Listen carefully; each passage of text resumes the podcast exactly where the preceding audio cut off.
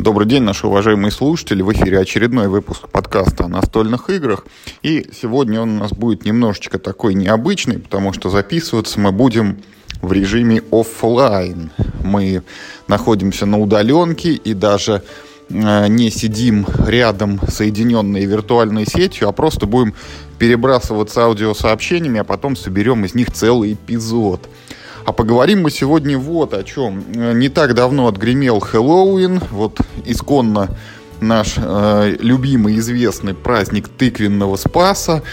И э, все вы знаете, что это день, когда всякие силы тьмы объединяются и пытаются сделать человеку кому хорошо, а кому плохо. И, в общем, выпуск будет у нас как раз вот хэллоуинский, тематичный. Мы поговорим про настольные игры, Э, связанные со всякими страшилками, ужастиками, привидениями, зомбями, призраками и прочими вот темными всякими штуковинами. Мы попробуем поговорить о том, что это вообще за ужасы в настольных играх, какими они бывают, какими средствами они достигаются, насколько это успешно реализовывается. Ну и, конечно же, приведем пример тех игр, которые, по нашему мнению, являются удачными. Вот хорошие ужастики. Мы постараемся закончить выпуск именно вот таким топом настольных ужасов. Ну, а для начала, Миш, передам слово тебе. Вот э, насколько тебе эта тема близка, как ты вообще к этому относишься и что ты думаешь про ужастики в настольных играх? Во-первых, всем привет. Во-вторых, должен сказать, что в нашем сегодняшнем формате, ну, отчасти виноват я и ну, мои служебные обязанности. Я уехал в командировку в славный э, город Нижневартовск. Всем, кто нас слушает в Нижневартовске, большой привет. И, к сожалению, я не имею возможности здесь быть онлайн и ну, хотя бы через Skype записать нормальный человеческий подкаст. Но мы с Юрой подумали, что все равно наше дело не должно останавливаться и решили хотя бы в таком полуонлайновом формате записаться. Э, Юра сказал, что мы сегодня будем говорить про такие страшные настолки. И у меня, конечно, э, есть вот э, ну, такое самое главное сомнение, которое я сегодня постараюсь ну, развеять, либо я в этом знании в своем прям окончательно утверждусь, что э, ну, в настолке страшно быть, вообще-то говоря, не может. Если мы возьмем за, ну, за основу книги или фильмы ужасов, то они воздействуют на читателя значительно, ну, и, или на зрителя, э, значительно воздействуют сильнее. Мы как-то глубже вживаемся в этот сюжет, как-то, ну, как-то себя ассоциируем э, с героями, и поэтому нам, ну, может быть страшно, когда мы читаем или смотрим кино. Я не то чтобы говорю, что нам не может быть страшно, если мы играем в настольную игру. Я скажу только за себя. Мне от игры в настолке страшно никогда не было. Ну вот Миша начал уже с самого, наверное, интересного вопроса, а могут ли настольные игры пугать, и если могут, то как? но я все-таки предлагаю начать не с него, а сперва просто вспомнить вот те настолочки, которые можно причислить к жанру ужасов или хотя бы э, формально отдаленно как-то подвести к Хэллоуину. Таких игр, в общем-то, немало. И в первую очередь, наверное, на ум приходят всякие игры про зомби. Это и известнейшая линейка «Зомбицид», и «Last Night on Earth», и старенькое-старенькое нашествие зомби, и City of Horror и его предшественник Mall of Horror, и всякие зомбис и так далее. В общем, игр на самом деле куча, где замешаны живые мертвецы. Еще одним э, слоем таких вот настольных игр можно привести в пример всякие вампирские штучки. Вот у нас фабрика игр только-только запустила кампанию про э, вампир маскарад колодостроительное наследие. Это могут быть игры про привидения всякие, вот начиная от барабашек и а, заканчивая различными вампирчиками, где есть тема кладбищ и гробов.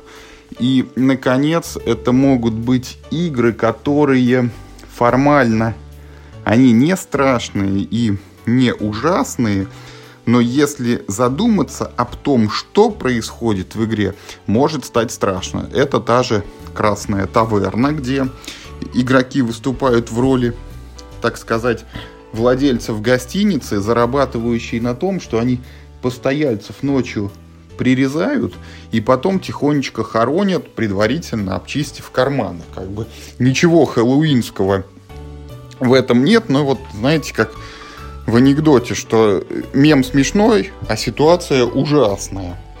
Ну и, конечно же, конечно же, нельзя не упомянуть о целой вот линейке этой ужаса Аркхема, ужаса Данвича, древнего ужаса, карточного ужаса Аркхема и вот всех этих переделок, редакций и дополнений к этим играм, где в основе лежат вот так называемые мифы Лавкрафта. Это богатая такая литературная подоснова, которая базируется тоже вот на принципах хоррора, где есть зримо или незримо всегда присутствует какой-то неописуемый ужас. И вот в этой атмосфере ужаса, страха и кошмара как бы и действуют игроки, пытаясь забороть там какого-то ужасного, чудовищного, древнего. Это вот какое-то такое зло, которое вылезло откуда-то, откуда-то.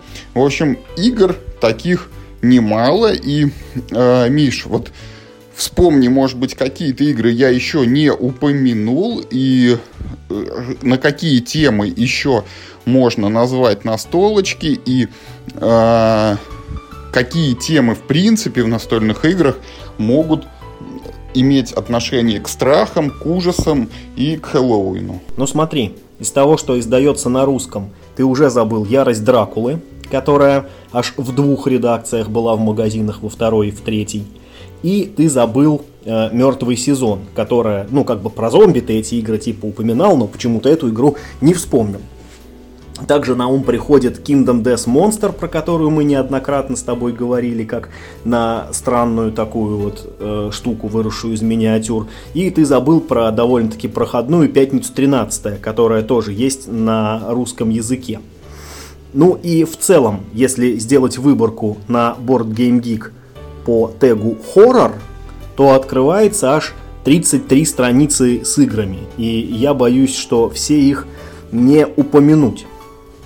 Но на самом деле, ну, э, перечислять эти игры довольно-таки э, бессмысленное занятие.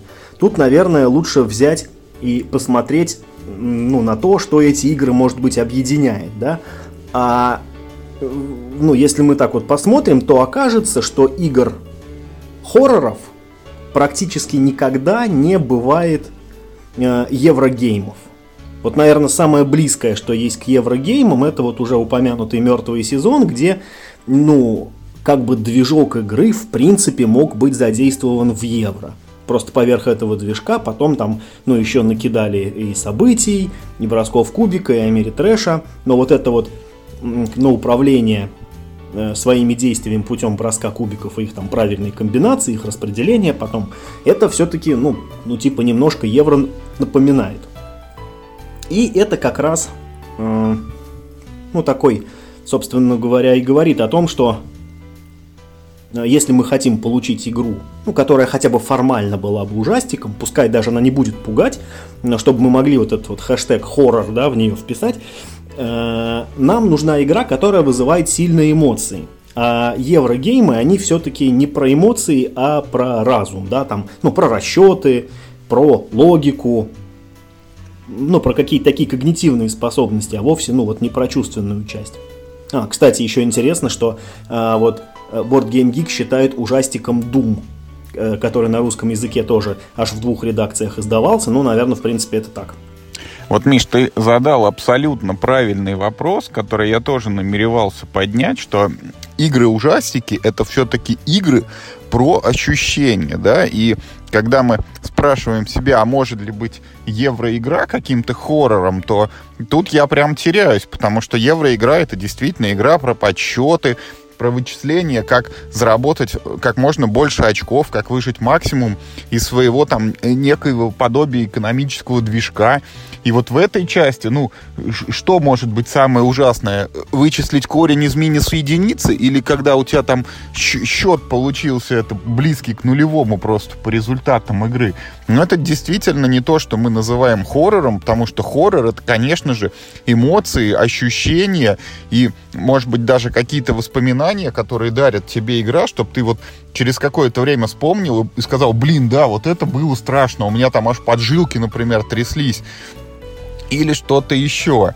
И вот э, соглашусь, что это о мире трэш, обязательно о мире трэш, то есть это игра не про баланс, не про вот вычисления, не про расчеты, а эта игра должна быть про события, и не просто события, а события, которые катают тебя вот на эмоциональных качелях, когда вот у тебя все хорошо, потом, например, стало все плохо, потом опять все хорошо, и как бы вот за счет того, что ты скачешь так вверх-вниз, у тебя вот эта вот эмоциональная отдача, получается, работает, ты чувствуешь, что что-то происходит вот то или не то, и может быть, может быть, начинаешь пугаться вот я хочу обратиться к своему самому, наверное, первому столкновению с э, чем-то подобным. Это игра Зомби Плэк, вот нашествие зомби, который уже более 15 лет назад, как мы познакомились. И это была моя первая настольная игра про зомби, и она была очень крутой для своего времени, потому что ты ты прям оказывался в этом фильме ужасов, где со всех сторон прут живые мертвецы, и вот это ощущение, когда ты бежишь, а они со всех сторон медленно, но подходят, и кольцо вокруг тебя сжимают, вот игра передавала очень круто. Я не могу сказать, что это было как-то страшно, потому что, ну, она была немножко про другое, про то, что у вас команда, вам надо сообща от этих мертвецов отбиваться, там, если ты побежал один геройствовать, то да, наверное, ты умрешь, но это не будет ужасно, ты просто умрешь, они вот придут тебя и загрызут. Но для своего времени это было очень круто, тем более, что там была механика с карточками событий, когда вот игрок зомби мог неожиданно их разыгрывать. И, например, там событие «О, это же мой дедушка», когда ты не можешь убить этого зомби. Или, например, когда в этом ходу зомби вдруг а там все как в классических фильмах Джорджа Ромера, они такие медленные ползут, а вдруг по событию вот они раз и прям сейчас и побежали, и как в 28 дней спустя они тебя прям настигают и обступают. И вот благодаря этим событиям, может быть, да, в игре вот были такие повороты, когда, ну, если не тебе, но, по крайней мере, твоему персонажу должно было быть страшно. Ты сейчас провел очень важную границу между игроком и его персонажем в игре действительно вот все события, которые игра может предложить, они будут случаться не с игроком, а с его аватаром, да, с его персонажем. И ну, жизненно необходимо, чтобы игрок себя очень четко и очень прочно ассоциировал со своим игровым воплощением. Тогда, ну, возможно, ему будет страшно, да, когда будет страшно персонажу. В этом смысле, наверное, самый э, маленький порог между персонажем и игроком, это, конечно, ну, в ролевых играх, когда есть только ну, персонаж, ой, то есть есть только игрок, и в все действия игрока это действия персонажа, никаких там ну, опосредованных фишек, там, да, ничего такого практически не существует, и все происходит только в изображении игроков. И в этом смысле, наверное, вот э, этот ну, шанс э, вызвать у игроков испуг или ужас, ну вот, наверное, самый большой именно у ролевых игр. В моей практике самым, э, самым таким, самым успешным примером, когда действительно игра у меня смогла вызвать, ну, если не ужас, то хотя бы отвращение, а ведь многие ужастики работают именно через отвращение, это, как ни странно, была игра э, «Мертвый сезон».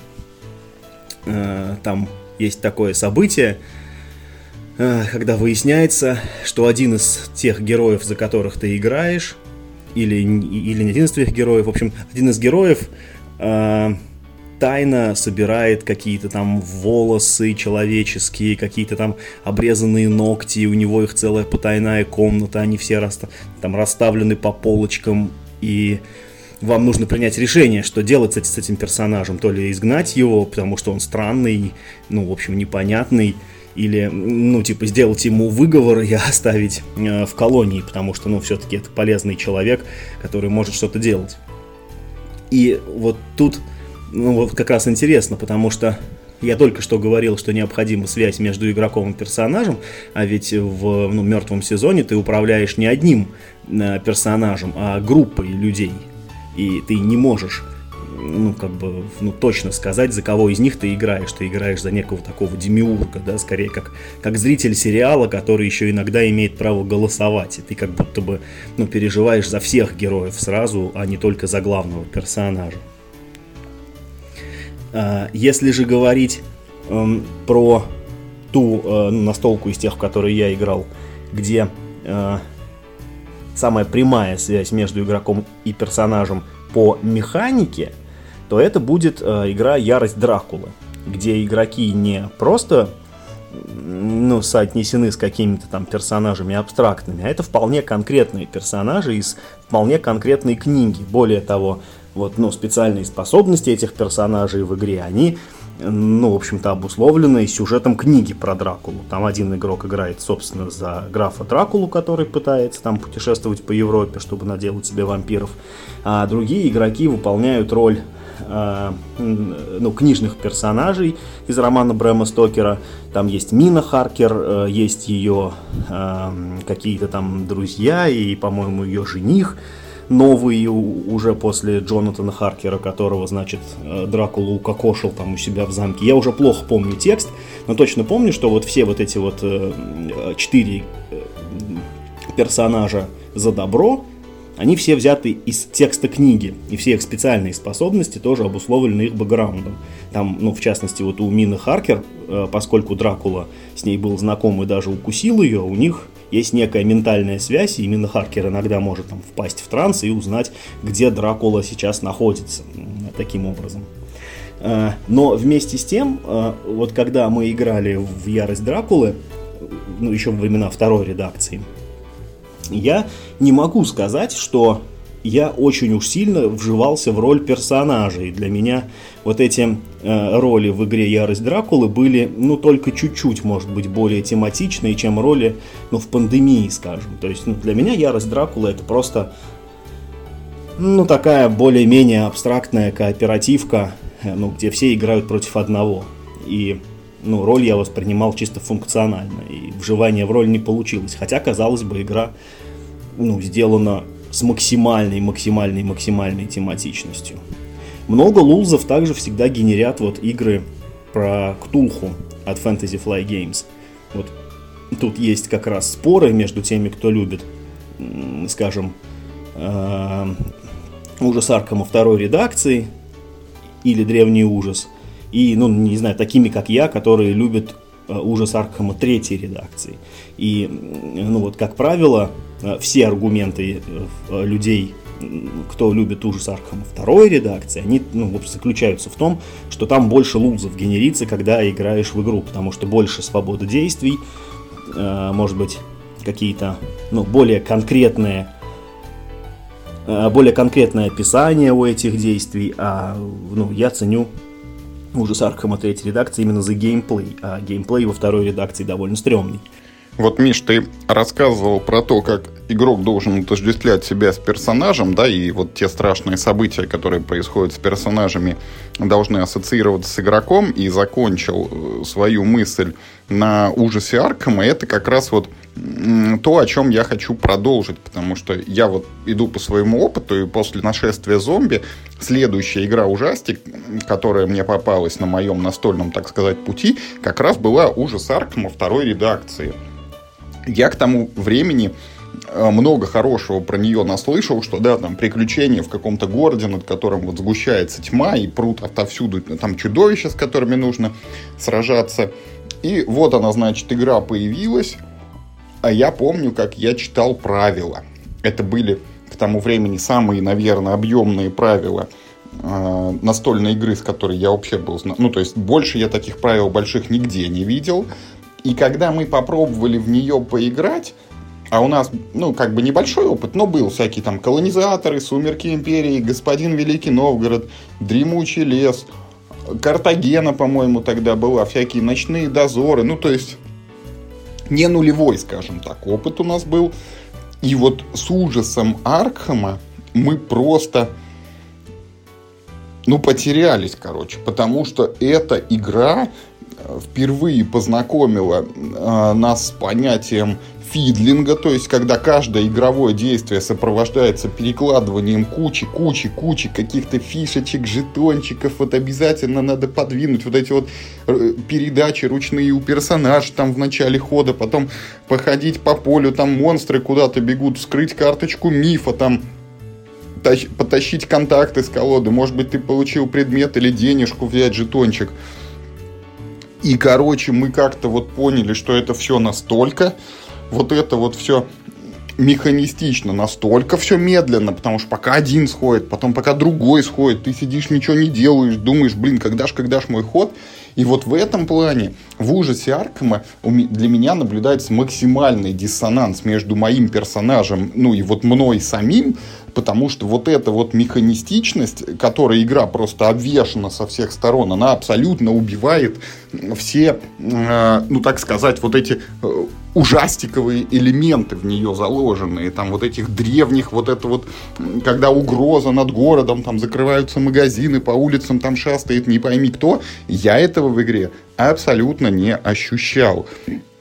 И а, забегая вперед, вот хочу сказать, что из всех ужасов Аркхема, вот, Миша, тебе третья редакция больше всего нравится, а мне, пожалуй, по механикам все-таки больше всего нравится карточный ужас Аркхема, но при этом литературная составляющая карточного ужаса Аркхема для меня болтается на отметке, ну, существенно ниже Плинтуса, потому что вот мы играли базу, мы прошли целиком Данвич, и мы прошли половину, по-моему, каркозы где-то мы застопорились. Ну, то есть, вот нормально так, больше полутора, ну, сколько, 8, 11, 12, ну, где-то 15, короче, сценариев мы прошли.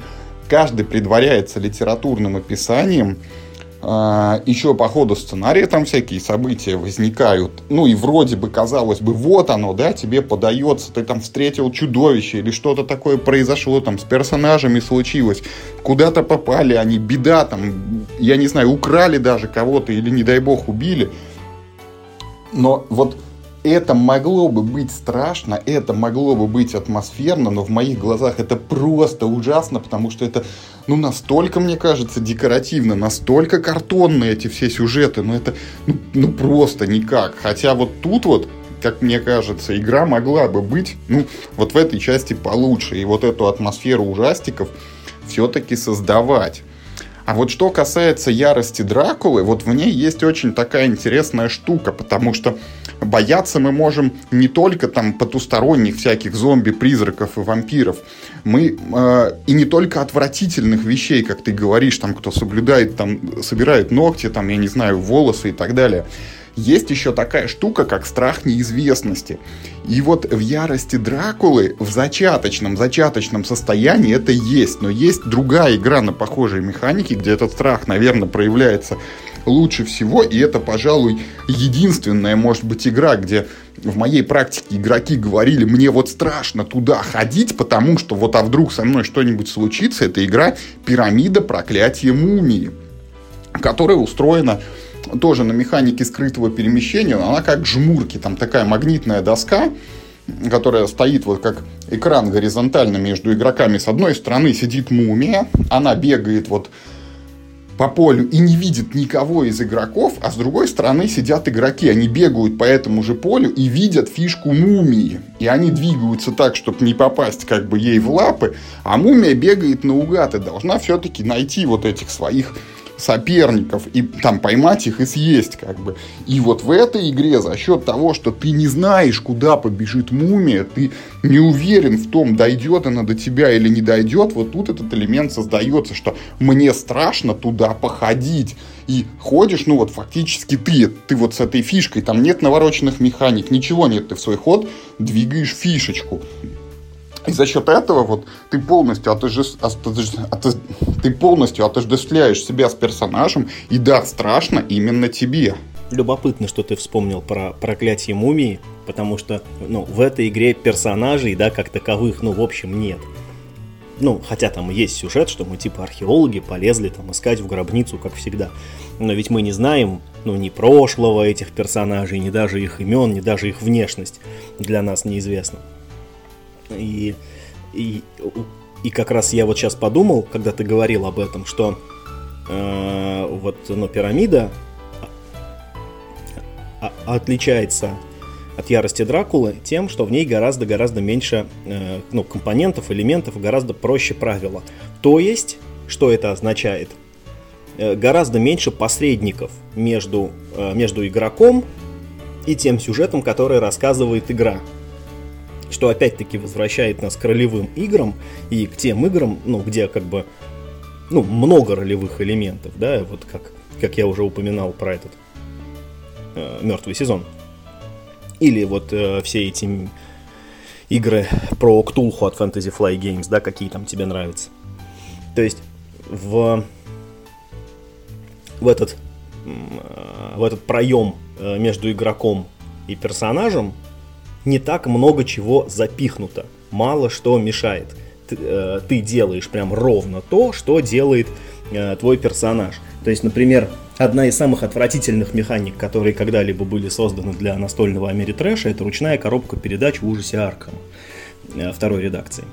Вот то, что ты делаешь с этими ползунками, устанавливая каждый ход параметра своего сыщика на определенные значения, не связано вообще ни с чем, в, ну, типа, в человеческом мире, да, ну, ну, типа, можно подумать, что вот ты настраиваешься, как бы, на определенный план действий, вот, да, готовишь себя к чему-то, типа, собрался с мыслями, там, да, и, или, например, наоборот, ну, типа, там, э, глубоко вдохнул и побежал, там, да, условно говоря, или наоборот, ты, типа, притаился и вот, типа, на корточках идешь, и при этом ты навострил уши, чтобы, ну, не знаю, малейшую опасность почувствовать.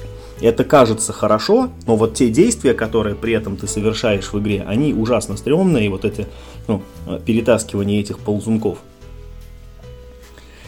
А, ну да бог с ним. И э, вот э, сейчас, когда ты говорил тоже про проклятие мумии, ты, э, ты еще один очень важный момент упомянул, что страх это всегда риск, ну, что-то потерять. Ну, наверное, как самое дорогое, да, ну, потерять, типа, жизнь. Ну, или, по крайней мере, ну, если не жизнь, то, по крайней мере, может быть, остаться инвалидом, что, не знаю, немногим лучше. И в этом смысле, э, то есть, вот что, как бы важно, э, ты боишься сделать что-то необратимое.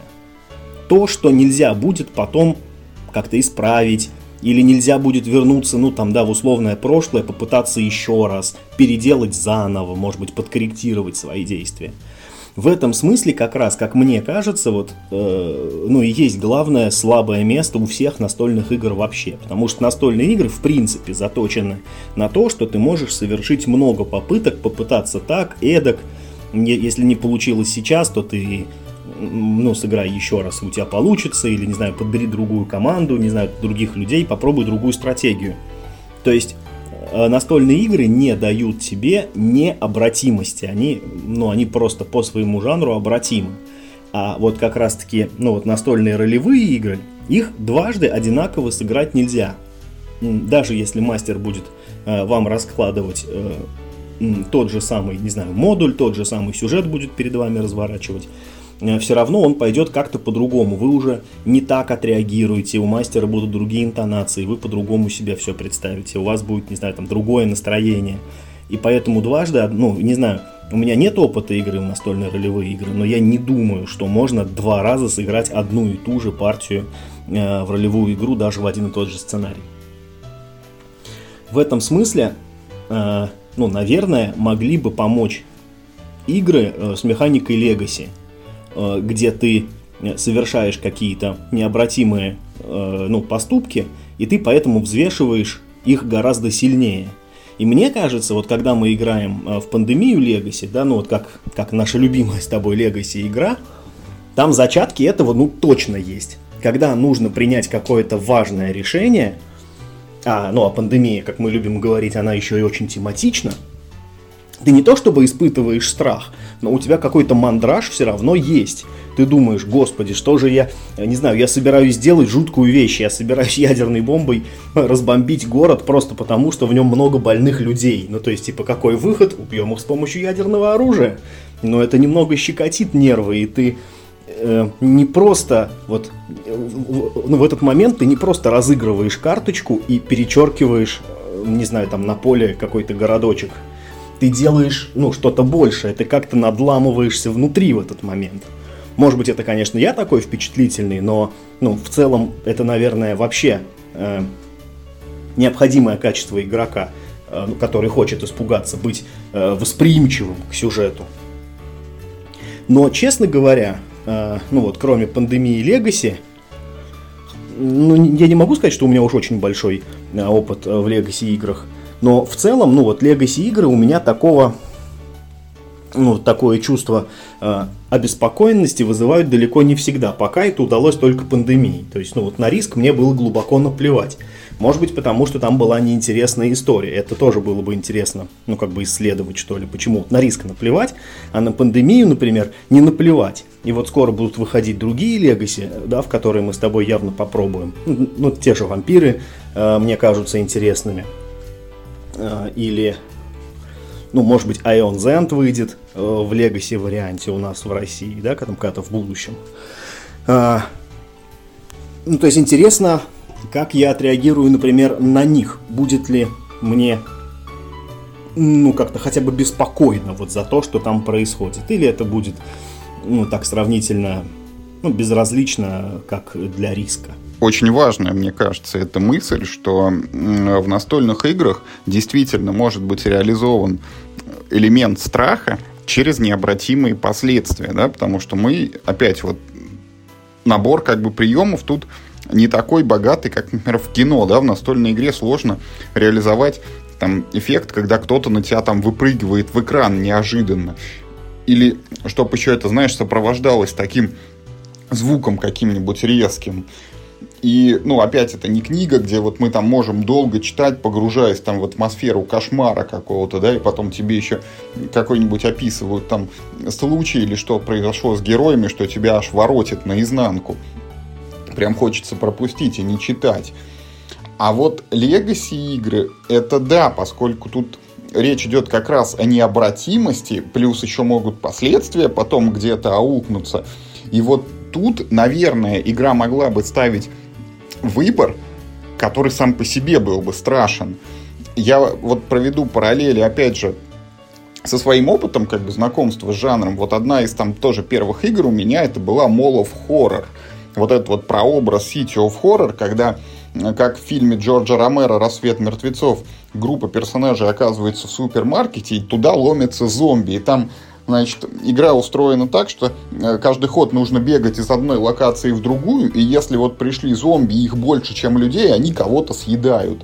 Причем, кого именно, решают сами игроки демократическим голосованием. И сама по себе игра, она ну, она не ужасная, она не страшная, там эти зомби, они, ну, как такая фоновая угроза.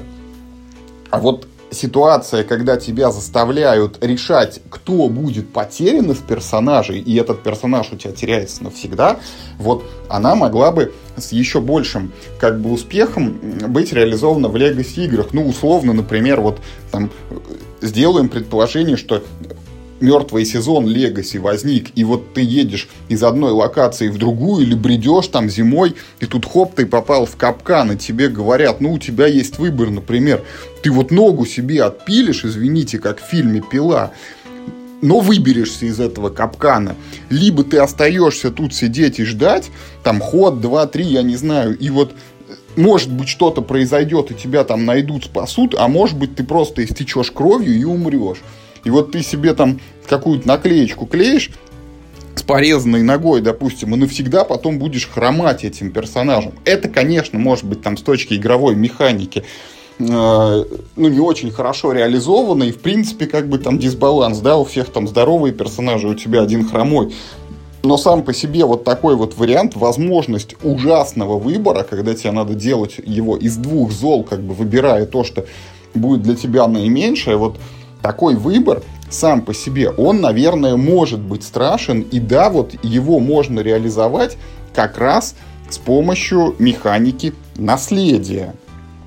И вот еще одна вещь, которая также связана с наследием и перекликается с моим опытом, это игра Betrayal at the House on the Hill, предательство в доме на холме, которая заявлялась тоже как настольный ужастик, и когда-то я ее покупал вот с мыслью, что там, наверное, будет круто, тем более там как бы каждая партия играется в случайный сценарий, которых 50, и там могут быть зомби, какие-то пришельцы, там Франкенштейны, я не знаю, оборотни, в общем, все что угодно. И там такая идея в том, что герои приезжают в какой-то особняк, начинают его исследовать, и потом хоба, один из них предатель. И вот он оказывается то ожившим мертвецом, то каким-то сумасшедшим ученым, то там предводителем вампиров, я не знаю, и так далее.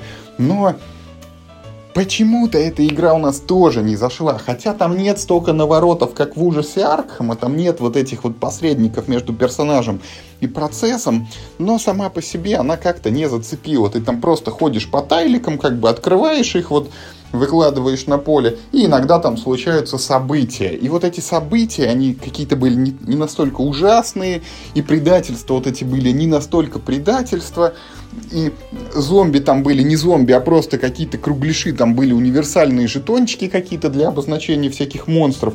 Короче, атмосферы мы там не прочувствовали. Но вот сейчас же, сейчас есть тоже эта же игра на механике наследия, Betrayal Legacy, в которую ты можешь играть разыгрывая типа историю. Вот у тебя этот особняк, и в нем там, я не знаю, 100, 200, может быть, 300 лет. Вот одна семья живая, другая, там, третья. И вот там, когда что-то происходит, я так понимаю, там тоже клеятся наклейки. Например, там вот пятно крови, где кого-то убили, и хоп, оно будет у тебя навсегда. Я не уверен, что вот это само по себе ну, содержит элемент страха, да, но, наверное, вот надо поподробнее изучить эту настолочку, может быть, в ней вот что-то такое ужасное так и ре- реализовано. А я хочу рассказать про игру, которая может ну, действительно тебя в какой-то степени напугать. И если говорить про Хэллоуин, то это, наверное, будет самая лучшая игра, которую только возможно поиграть на Хэллоуин. Есть, правда, одна сложность. Я не помню, как она называется. Я вот сейчас попытался найти ее э, в интернете, но, к сожалению, вот так вот как-то быстро не смог, а вспомнил про нее совершенно внезапно, и перед подкастом мне бы даже в голову не пришло про нее разговаривать. В общем, эта игра, э, ну, по сути, это игра в фанты. То есть это такая коробка, она причем такой кубической формы, эта коробка – и в ней лежат конвертики запечатанные. Насколько я понимаю, э, в, ну, в каждой копии игры там более или менее разные конвертики. В эту игру играют только на вечеринках. Соответственно, вы приходите на вечеринку, и каждый берет себе по случайному конвертику из этой квадратной коробки, и в тайне от других игроков э, он этот конвертик вскрывает и читает, что в нем написано. А написано в этом конвертике несколько заданий для тебя на эту вечеринку. Задания всегда связаны с другими людьми, и они могут быть очень разными. Например, не знаю, там, э, хлопни пять людей, не знаю, по макушке. Или, э, например, э, заставь не знаю, там 10 человек рассмеяться над твоей шуткой одновременно. Или, ну, в общем, или что-нибудь такое. Эм, и, соответственно, вот, на, ну, вот в этом конвертике для тебя там, по-моему, 5 заданий для каждого игрока. И, соответственно, все игроки ну, как, ну, стремятся выполнить свои задания раньше остальных. И поэтому все играют против всех, каждый сам за себя. Все пытаются выполнить эти свои дурацкие какие-то вот эти задания, э, подловив э, противников. Кстати, вот сейчас, пока я записываю эту часть, я нашел название этой игры, и э, игра называется Don't Get Got, то есть не попадись, э, не дай себя поймать, не дай себя подловить. И это, в общем-то, идеально описывает суть игры, потому что вот к тебе подошел человек и говорит, слушай, ты любишь варенье клубничное. И у тебя начинается максимальная паранойя, потому что, скорее всего, этот вопрос связан с его заданием. Или не связан. Или он просто действительно у тебя решил узнать, любишь ли ты клубничное варенье, потому что, ну вот он про тебя этот факт не знал, а, и вот, ну, не знаю, вдруг ему пришла в голову идея узнать. Э, про эту игру есть очень хорошее ревью у Shut Up and Sit Down, собственно, откуда я про нее и узнал. И э, если бы такая игра появилась в России, то я бы непременно купил себе коробку э, даже для того, вот, чтобы играть в нее раз в году на какой-нибудь ну или хэллоуинской, или, не знаю, может быть, новогодней какой-нибудь вечеринке. Так, чтобы все вот играли против всех, выполняя эти задания. В общем, эта игра уникальна ну, как минимум тем, что она, ну, вот на место игрового персонажа ставит прям вот самого игрока в буквальном смысле. Э, ну, а, фишкой в этой игре, да, можно сказать, является твое тело. Ты вот сам ходишь по миру этой игры, которая является, в общем-то, реальным миром, и пытаешься выполнять какие-то вот эти идиотские квесты, в которых заде... задействованы также другие игроки. И мне кажется, это как минимум очень забавно. Вот эта вот любопытная игрушка Don't Get God, которую мы, кстати, когда-то в подкасте обсуждали и говорили, что это такая уникальная настольная игра, в которую можно играть, пока ты играешь другую настольную игру, потому что реально эти задания, их можно выполнять вот просто занимаясь какими-то бытовыми вещами обыденными, ну и при этом как бы вот свой квест выполнять. Но вот э, паранойя, да, о ты говорил применительно к этой игре, мне не кажется как бы спутником хоррора. Потому что, ну, паранойя это же... Это больше про кооперативные игры, где есть предатель, типа вот э, «Тени над Камелотом» или «Звездный крейсер Галактика», да, где все мы вроде заодно, но кто-то там потихонечку-потихонечку гадит как бы в общий котел и мешает нам выполнить свою цель. В этом нет ничего страшного, это просто ну, как бы нужно вот как в детективной игре провести расследование и вычислить этого злодея, да, а потом с ним что-то сделать нехорошее, чтобы он больше так не поступал. И вот я хочу вернуться как раз к другим играм и продолжая мысль об а, одноразовых как бы таких штуках, да, вот как в наследии, когда с тобой что-то происходит, это происходит впервые, как бы, и за счет этого может быть страшно. Вот а, давай Вспомним, как мы играли в такой вид игр, как квесты. И вот тут, мне кажется, тоже есть потенциал для реализации чего-то вот из ужастиков. Я приведу два примера. Вот первый из них это, э, который мы играли, как же он называется, Escape Tales Клаустрофобия, да, пробуждение. Клаустрофобия пробуждения, по-моему, он по-русски назывался, где у мужика болеет маленькая девочка, и он что-то там начинает чуть ли не сатанинские какие-то ритуалы проводить, чтобы, э, ну, она выздоровела там в конечном итоге, да, и э, этот квест как бы рассказывает нам историю этого мужчины, мы двигаемся вперед по сюжету, он там проводит какие-то эти ритуалы, обряды, решает всякие задачки, встречается с темными силами, ну и в конце как бы у него дочка может выздороветь, или там может быть, не такой счастливый финал есть.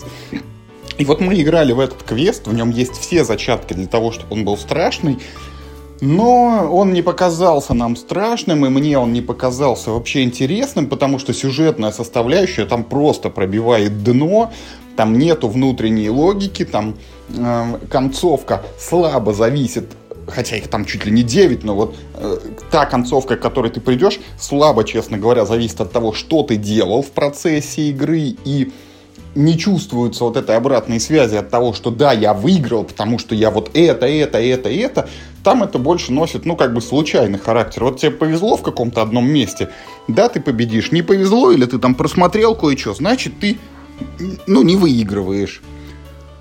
И э, вот тут вот может быть, может быть, опять вот возвращаясь с моей мысли к карточному ужасу Аркхема, если бы литературно-сюжетная составляющая была бы более ужасной, вот может быть игра могла бы тебя повергнуть в какую-то вот такую атмосферу безысходности, страха там и так далее.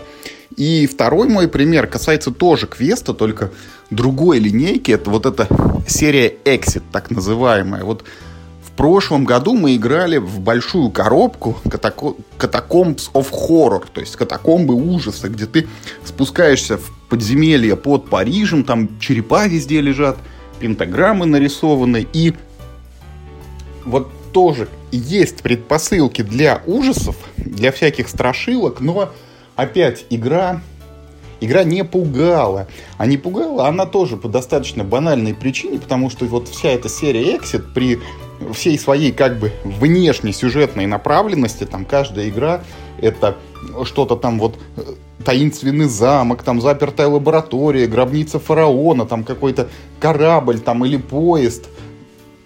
Вот тема, она декларируется, но по сути это все-таки набор абстрактных головоломок слабо между собой связанных. И опять вот эта сюжетная составляющая чувствуется мало, поэтому где там ты черепа не рисуй, на... ну, страшно не будет, не напугаешь, короче. И вот тут, опять же, у меня есть мысль, что, наверное, наверное, вот ужастика можно было бы подпустить в другой квестовой серии. Это э, Unlock, которая называется Unlock Adventures, она квест-коллекция, что ли, ее игровед переводил. Вот там сюжета больше, и там больше упор на визуальную составляющую, там каждая карта ну, как там картинка, типа, условно, из комикса выдернутая. И так как там нужно в эти картинки всматриваться, находить в них там скрытые какие-то детали, вот там вот черепа были бы уместнее. И туда можно было просто вот тиснуть картинки, которые было бы страшно разглядывать. Ну, там, скелет какой-нибудь, или там э, требуха человеческая где-то лежит, или монстры какие-нибудь дьявольские лезут – ну и опять вот сопроводив это все сюжетом, а в квест-коллекции именно сюжет ну, максимально чувствуется, потому что ты реально как там по комиксу идешь там из одной комнаты в другую, там что-то с тобой происходит, ты находишь предметы, можешь их применять. Это не так абстрактно, как в Exit, и ну уж вообще это не похоже на компьютерный квест, как вот в Escape, в этом э, пробуждении клаустрофобии. Вот там, там там, наверное, можно было что-то сделать и как-то игрока напугать. Ну уж не знаю, а, что там насчет Exit и Unlock. Может быть, ты и прав, я в них практически не играл и не могу сказать. Но вот ты, кстати, хорошо вспомнил про клаустрофобию пробуждения. И я с тобой, ну, не совсем согласен. Возможно, там сюжет не очень логичный, но не знаю, какая-никакая атмосфера там все равно есть. Там, ну, как бы жути туда постарались понакидать. Не то, чтобы она там как-то пугает, но игра достаточно атмосферная. И в общем целом я помню, что там происходило, что мы делали и, ну, типа, чем все кончилось. В каких-то общих чертах могу описать. Поэтому на меня она определенное впечатление все-таки произвела, и мне жаль, что эта серия в России не имела особого успеха. Вот на английском языке уже третья коробка выходит из вот этой э, серии, как Escape Tales, да, по-моему, называется. А, ну, у нас вот э, первой коробкой в серии так дело и ограничилось. А я посмотрел бы, э, что туда они еще навернули. Но в целом, вот я не думаю, что ну, игра в жанре квест может тебя очень уж сильно напугать. Э, ну, по крайней мере, в том виде, в котором они делаются сейчас. Сейчас все-таки квесты это больше про головоломки, а сюжет сделан таким образом, чтобы как можно больше головоломок в, в этот сюжет упихать. То есть сама ситуация конструируется таким образом, чтобы ну, внутри этого сюжета решение головоломок было ну, каким-то там ну, ну, уместным действием. То есть э, и, и, или ты заперт где-то и нужно выбраться из какого-то причудливого места, как ну вот вся серия Exit, да. Эм, но даже вот в Escape, ты, ну, собственно, в клаустрофобии пробуждения, где авторы постарались написать более или менее сложный сюжет с какими-то развилками и даже с целой книгой, э, ну, в которой в, ну, художественный текст э, написан. Но, тем не менее, э, ну, все равно Э, ну, ядро механики не, не погружает тебя в этот мир, а наоборот из него выдергивает. Очень трудно поверить, что ты оказался действительно в таких обстоятельствах. Хотя в, вот, ну, в клаустрофобии были очень хорошие головоломки, ну, особенно там две или три, наверное, я могу вспомнить, действительно крайне удачных. А одна так вообще лучшая, которую я встречал вот, ну, в настольных квестах. Э, тем не менее, как в знаешь, если эти игры сравнивать с компьютерными играми в жанре квест, вот были такие квесты, как Grim Fandango, а, да, где главным это был сюжет, или, не знаю, там какой-нибудь Full Throttle, или Monkey Island, где главным все-таки был сюжет. Ты а, ну, все головоломки были туда очень тонко, органично встроены. Ты даже не замечал, что ты решаешь головоломки какие-то. Ты решал, ну, типа, поставленные задачи, которые в мире вот этой игры, они вполне, ну, обычные, грубо говоря. А были такие квесты, как Мист. Это, ну, где ты ходишь по такому таинственному острову, наполненному причудливыми э, механизмами, и, ну, как бы, и, и смотришь, что же там произошло. И вот в этой игре, ну, тоже, честно говоря, головоломки тебя скорее выдергивали из мира, потому что они, они были центром а, э, этой игры. Игра создавалась именно как набор головоломок. И поэтому, ну вот, какого-то сюжета, не, даже не то, что сюжета он там был, а вот какой-то такой, ну, погружающей атмосферы, ну, в таких играх нет. И, ну, вот, э, ну, игра Мист, хотя и заслуженная, это целая серия, да, но тем не менее легендарной э, стала и, именно, ну вот, Лукас Артсовская линейка квестов, там, не знаю, про, ну вот, э, не знаю, тот же Full Throttle, там, не знаю, Grim Fandango и, и э, Monkey Island, значительно более, ну что ли, яркие игры, чем, ну, чем вся серия э, Мист. Также вот и с, ну, с настольными квестами. Это интересный жанр, но он не про сюжет, как ни крути, а про головоломки, как мне кажется. Ну и последней игрой, которую я хотел бы сегодня вспомнить, будет тоже игра скорее не в жанре ужастика, а скорее в, жа... ну, в жанре такого триллера, да. Это игра Two Rooms and a Boom. Две комнаты и взрыв. Мне кажется, я тоже про эту игру уже упоминал в нашем подкасте. Это party game на компанию, по-моему, от 6 человек и больше, э, в которой э, разыгрывается такой сценарий захвата заложников. Сюжет таков. Вот э, есть некие террористы, которые взяли заложников, и они удерживают их под страхом смерти. То есть там есть некий террорист с бомбой, и вот если он ее подорвет, то все пропало, все умерли.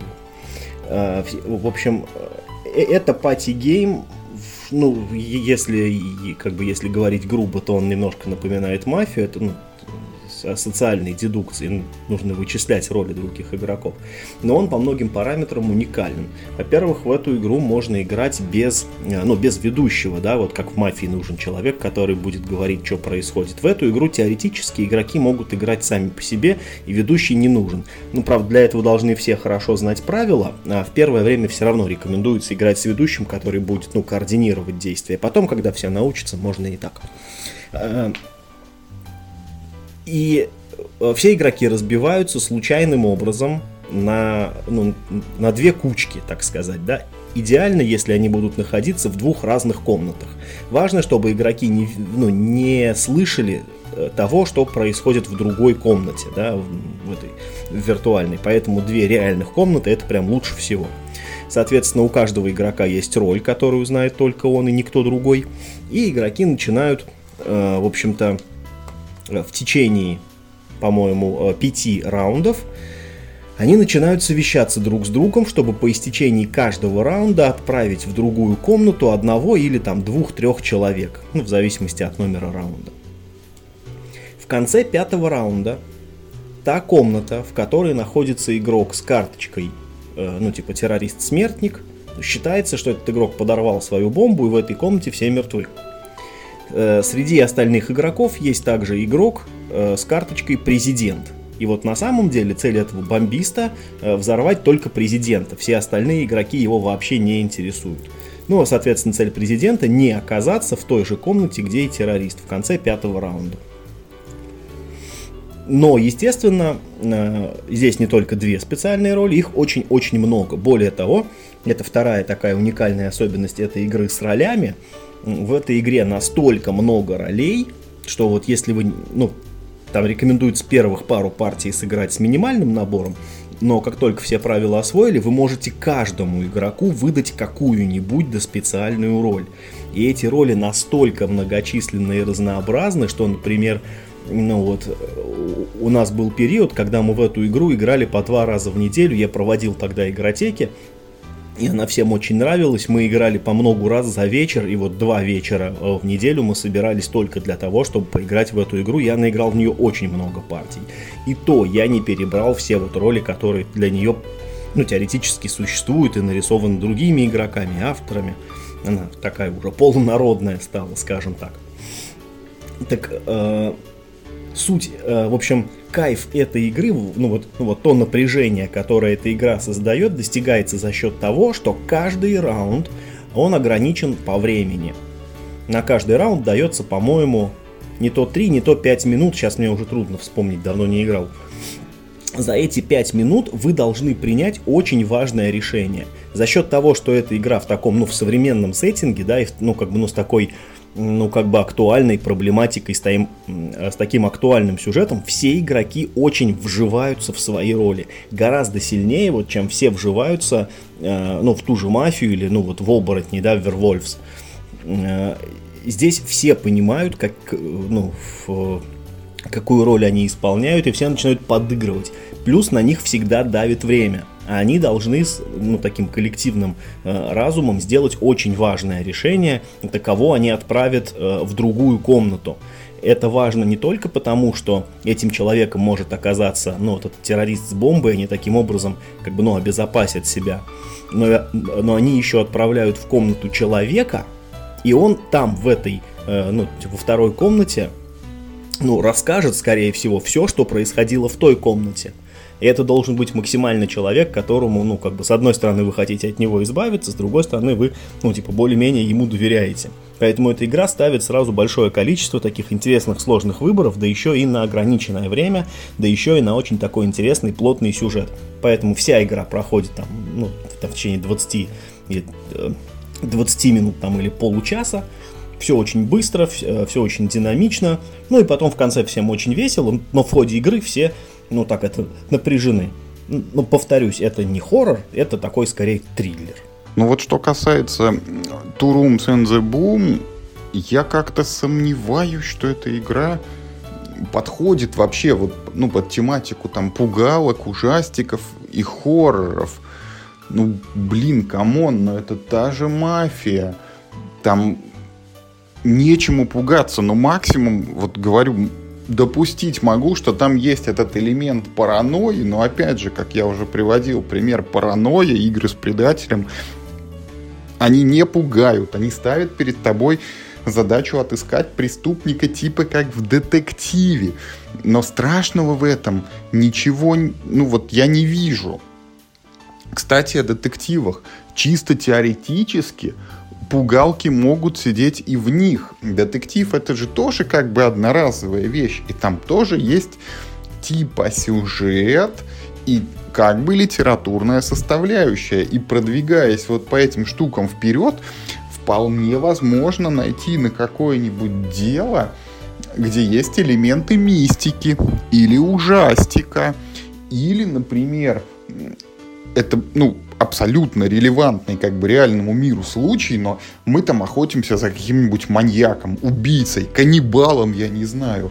И вот в этом плане именно детективы, как мне кажется, тоже есть у них вот этот вот потенциал ужастика, есть возможность напугать подачей вот текстовой информации и той обстановкой, в которую погружаются игроки, расследуя то или иное дело. Вот э, интересно, кстати, будет попробовать. До сих пор мы не освоили дополнение нуар к игре «Место преступления». Там, конечно, ну даже это не триллер, это просто вот это э, середина там 20 века, да, где детективы под дождем по темным улицам ходят и разыскивают преступников, иногда сами нарушая закон для того, чтобы в итоге восторжествовала справедливость. Но может быть что-нибудь там такое пугательное и есть. Вот может быть мы в нем в этом а, месте преступления с дополнением нуар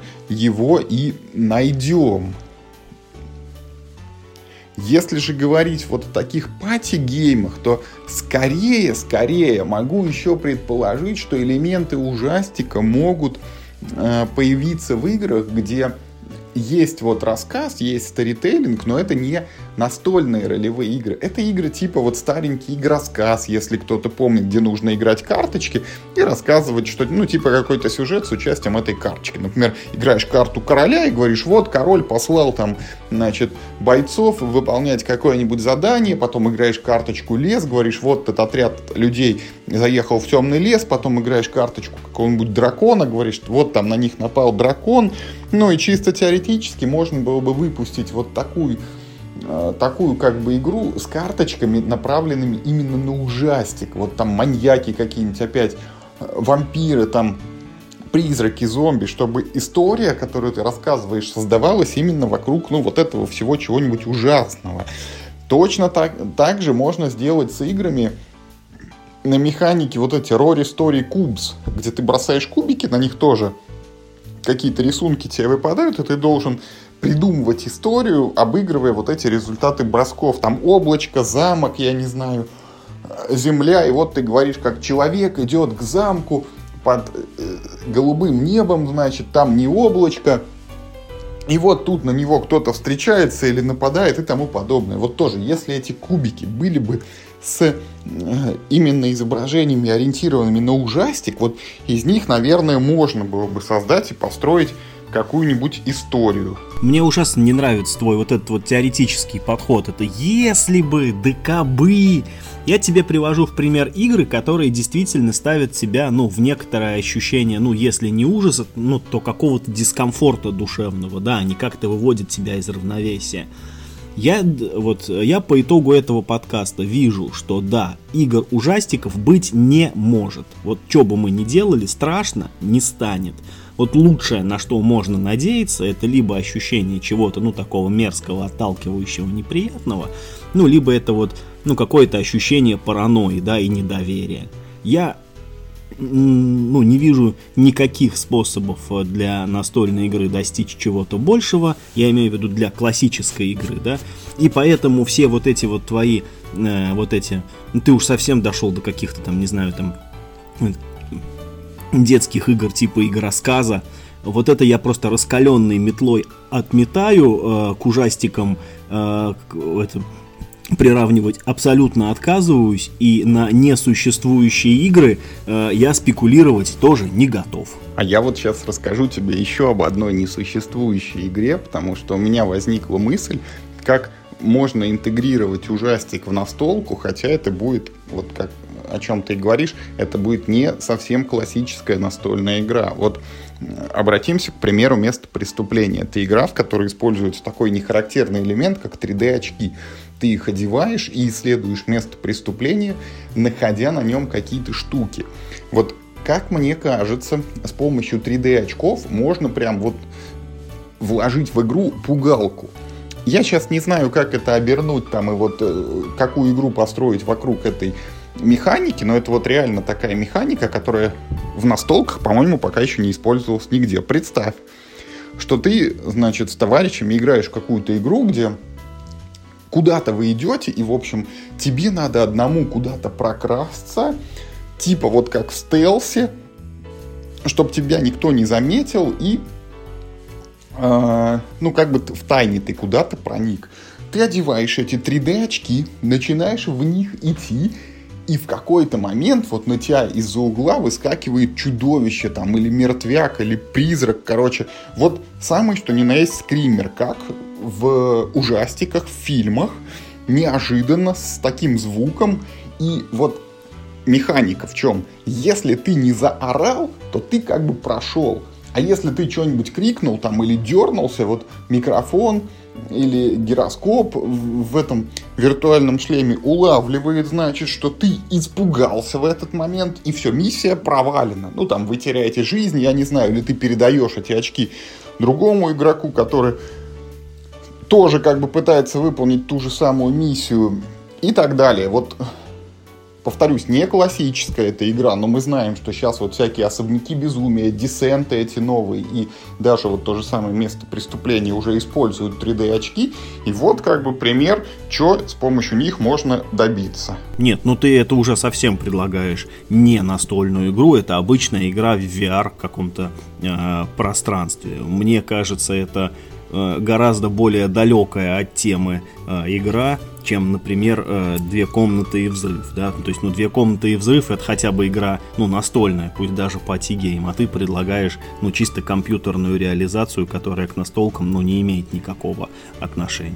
Я предлагаю потихонечку сворачиваться. Вот мы достаточно долго сегодня обсуждали игры-ужастики, пришли к тому, что все-таки в этих играх есть, наверное, общие элементы. Это все должно быть не евро, потому что расчетами никого не напугаешь. Это должны быть игры атмосферные, достигаются они событиями или оформлением ли, графикой, погружением в сюжет текстом или, что самое лучшее, к чему мы пришли, как в ролевых, как в пати, как, может быть, вот в этих мумиях, когда игроки максимально отождествляют себя с персонажами и имеют вот между собой и игрой минимальное количество механик, надстроек и так далее.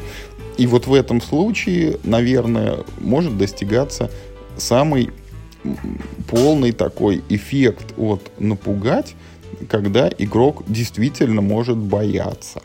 Также мы поняли, что бояться можно всяких потерь, и особенно хорошо, когда это потери необратимые. Тут нам на помощь приходят легаси игры, в которых то, чего сделано, уже назад не воротишь.